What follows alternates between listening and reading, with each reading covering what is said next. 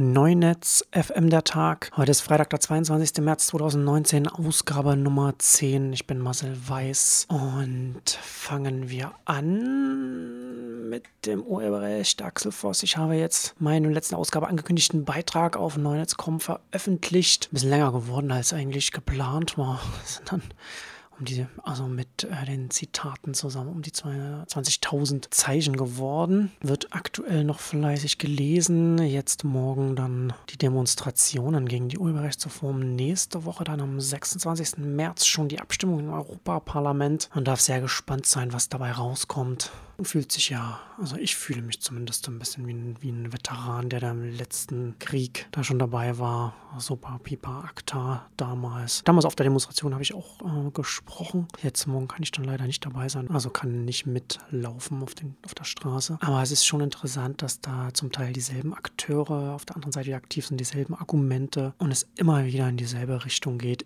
Richtung Urheberrechtsverschärfung. Und egal wie die Abstimmung äh, dann nächste Woche ausgehen wird. Man kann davon ausgehen, dass sich auch in der nächsten Legislaturperiode nicht viel bei diesem Thema ändern wird. Wenn die Urheberrechtsreform scheitert, dann wird es einen neuen Anlauf geben und man wird alles das Gleiche nochmal sehen. Das ist alles sehr frustrierend, wie die Politiker an dieser Stelle sich überhaupt nicht damit auseinandersetzen, was die jeweiligen Experten sagen. Und damit meine ich jetzt nicht zwingend mich, obwohl ich mich jetzt auch schon seit über zehn Jahren öffentlich damit auseinandersetze und auch schon sehr, sehr, sehr viel dazu geschrieben habe und auch viel auf Podiumsdiskussionen war und mitdiskutiert habe. Viel mit Urheberrechtsmaximalisten mich auseinandergesetzt. Da habe ich mittlerweile, bin ich mittlerweile zu alt dafür, da habe ich keine Lust mehr drauf. Und ich meinte eher im Sinne von zum Beispiel Historiker, zum Beispiel empirische Urheberrechtsforscher, Juristen auch zum Beispiel und natürlich auch Ökonomen, die sich mit dem Thema aus einer wirtschaftlichen Perspektive auseinandersetzen. Das wird alles immer ignoriert und es wird immer auf äh, reduziert auf einen, die Netzgemeinde ist dagegen oder jetzt halt die Bots, der Mob und so weiter. Das ist schon alles sehr frustrierend und sehr, ja, es hilft nicht, Politikverdrossenheit bei den, bei den Menschen abzubauen. Es ist schon interessant zu sehen, wie fassungslos jüngere Menschen jetzt dieses zum ersten Mal damit, äh, die offensichtlich beim letzten Mal nicht mit äh, demonstriert haben, sich jetzt damit beschäftigen, wie fassungslos sie sind. So fassungslos waren, waren wir dann damals auch, wenn man das da einmal miterlebt.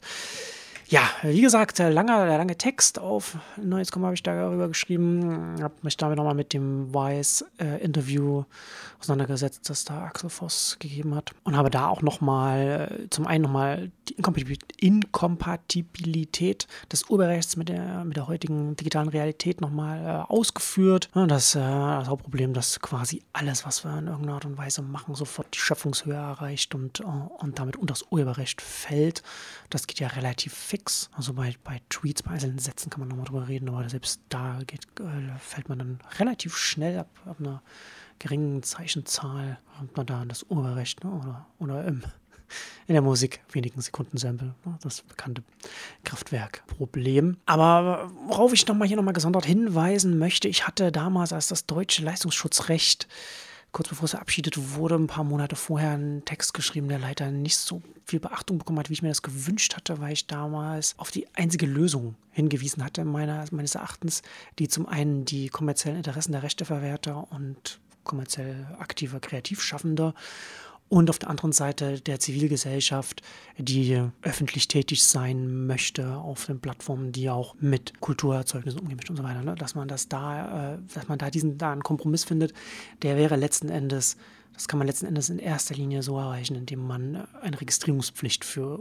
urheberrechtlich geschützte Werke einschafft, sodass nicht mehr automatisch das Urheberrecht vergeben wird und dass man von einem Opt-out, also ich verzichte auf meine Urheberrechte, zu einem Opt-in übergeht, hin also zu ich möchte hier Exklusivrechte für das, was ich hier veröffentliche, wahrnehmen, sodass es möglich ist, dass wir als Privatpersonen mit Erzeugnissen von uns und mit von anderen äh, in einem anderen Kontext umgehen können, der nicht automatisch sofort eine Exklusivität und einen Kommerzialismus unterstellt, ein wirtschaftliches Interesse, weil aktuell ist es ja so, dass und bei allem ein, ein Schutzinteresse, ein wirtschafts wirtschaftliches Interesse, Interesse unterstellt wird. Und das ist problematisch für Dienste, die ein Angebot bereitstellen, das theoretisch für jeden Bürger, jede Bürgerin bereitsteht, sich öffentlich zu äußern. Ähm, also Vulgo, Plattform, äh, Twitter, in YouTube, in Instagram und so weiter.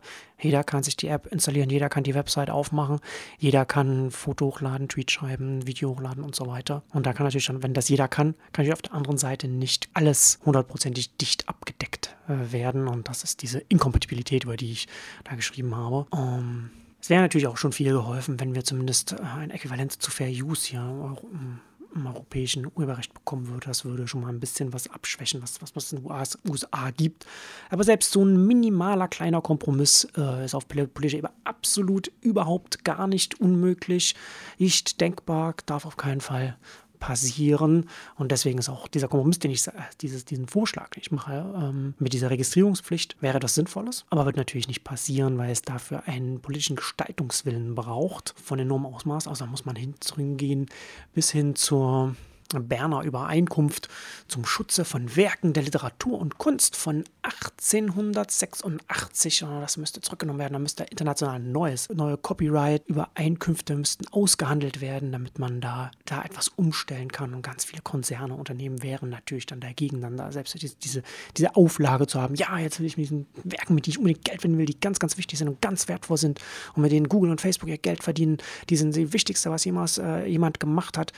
Die müssen hundertprozentig geschützt werden, aber auf keinen Fall kann man mir aufbürden, dass ich das dann irgendwie noch registrieren muss. Da würde es viel, würde es viel Widerstand geben. Ähm, selbst wenn Depplich will da wäre. Aber der ist nicht da. Das kann man auch in den, in den Zitaten von Axel Voss zum Beispiel sehen. Habe ich da, wie gesagt, in dem Text auch nochmal ausgeführt. Aber lassen wir dieses Thema, bevor wir einen zu hohen Blutdruck bekommen. Und kommen wir zu einem anderen Thema reden wir heute noch ein paar Mal über ein paar andere Sachen. Noch äh, Mobility, Micromobility, E-Bikes in Deutschland sehr beliebt. 2018 eine Million verkauft, Millionen E-Bikes in Deutschland. 36 Prozent Wachstum. Micromobility extrem spannendes Thema, mit dem ich mich auch viel beschäftige. Aktuell interessant da auch als Paris fängt jetzt an, Scooter- und Bikesharing-Unternehmen zu besteuern auf der Basis der Flottengröße. Da geht es los, dass man da 20 Euro pro Bike pro Jahr bezahlt. Scooter noch teurer, 50 Euro pro Scooter pro Jahr. Und das geht dann hoch. Ab 500 äh, Vehikel bezahlt man dann äh, weitere 10% und dann ab 1000 20% mehr und so weiter. Also da hat man quasi auch schon so ein bisschen so die Netzwerkeffekte mit eingepreist, um die Größe damit abzudecken. Also eine ganz interessante Sache. Bin gespannt, wie sich das dann entwickeln wird. Auf jeden Fall besser als eine harte, harte Obergrenze, wo man sagt, hier dürfen nur 200 Scooter fahren oder wie auch immer. Dieses Unternehmen darf nur so und so viel machen, sondern das eher so zu besteuern. Ob das die richtigen Größen sind, das, das muss man dann sehen, das ist dann Erfahrungswerte.